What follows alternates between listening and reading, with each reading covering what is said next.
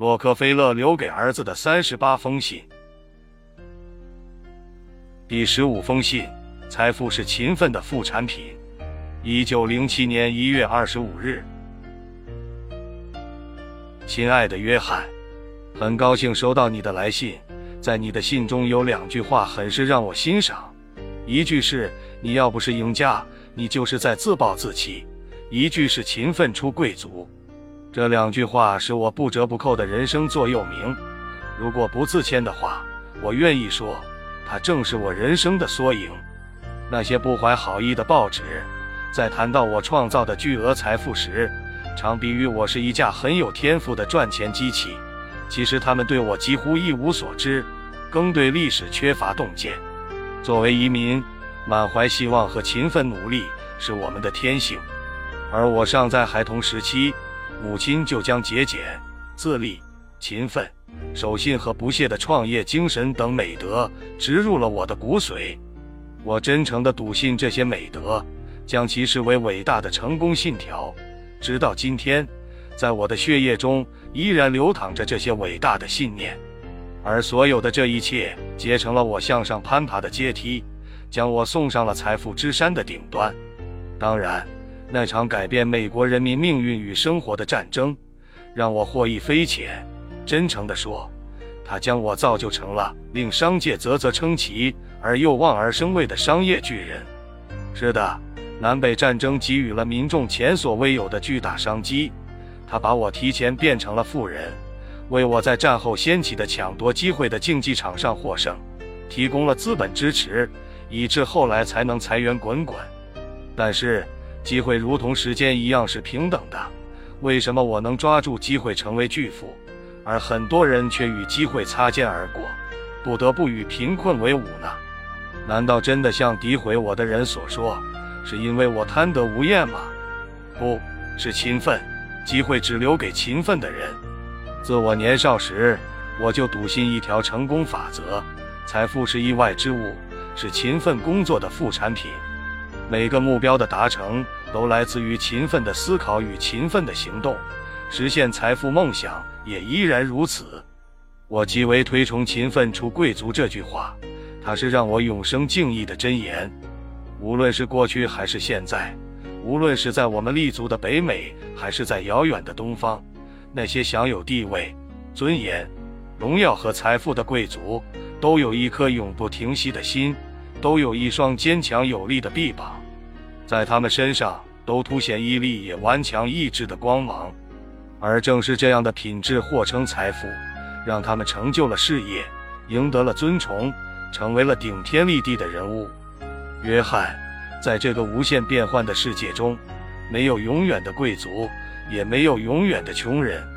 就像你所知道的那样，在我小的时候，我穿的是破衣烂衫，家境贫寒到要靠好心人来接济。但今天，我已拥有一个庞大的财富帝国，已将巨额财富注入到慈善事业之中。如同万众盛衰起伏变幻，如同沧海桑田生生不息。出身卑贱和家境贫寒的人，通过自己的勤奋工作、执着的追求和智慧，同样能功成名就、出人头地，成为一任新贵族。一切尊贵和荣誉都必须靠自己的创造去获取，这样的尊贵和荣誉才能长久。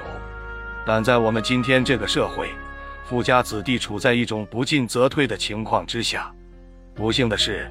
他们中的很多都缺乏进取精神，却好逸恶劳、挥霍无度，以致有很多人虽在富裕的环境中长大，却不免费在贫困中死去。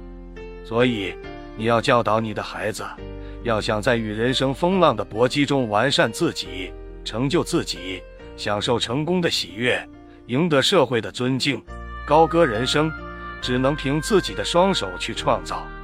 要让他们知道。荣誉的桂冠只会戴在那些勇于探索者的头上。告诉他们，勤奋是为了自己，不是为了别人。他们是勤奋的最大受益者。我自孩提时代就坚信，没有辛勤的耕耘，就不会有丰硕的缺粮收获。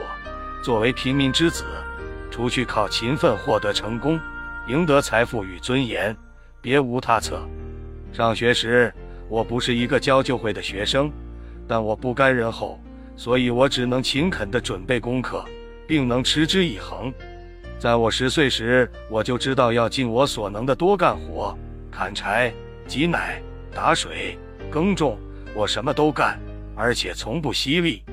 正是农村艰苦而辛劳的岁月，磨练了我的意志，使我能够承受日后创业的艰辛，也让我变得更加坚韧不拔，产塑造了我坚强的自信心。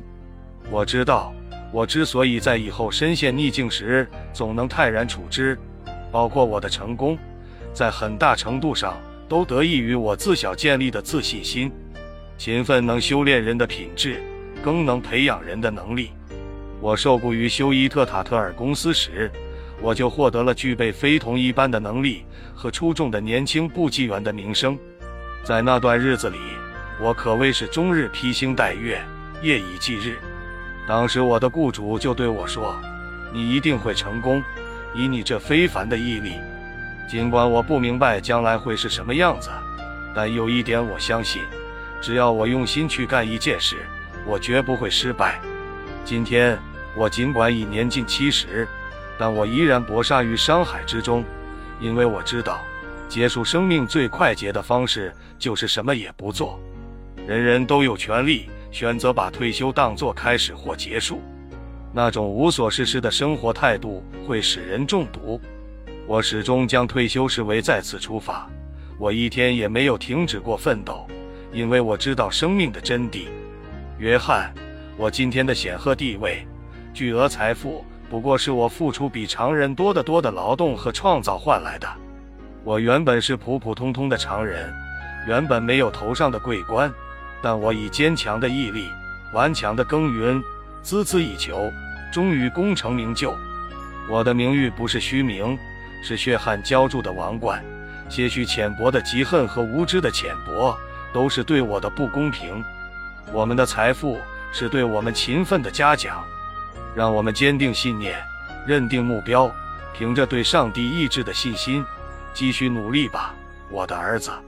爱你的父亲。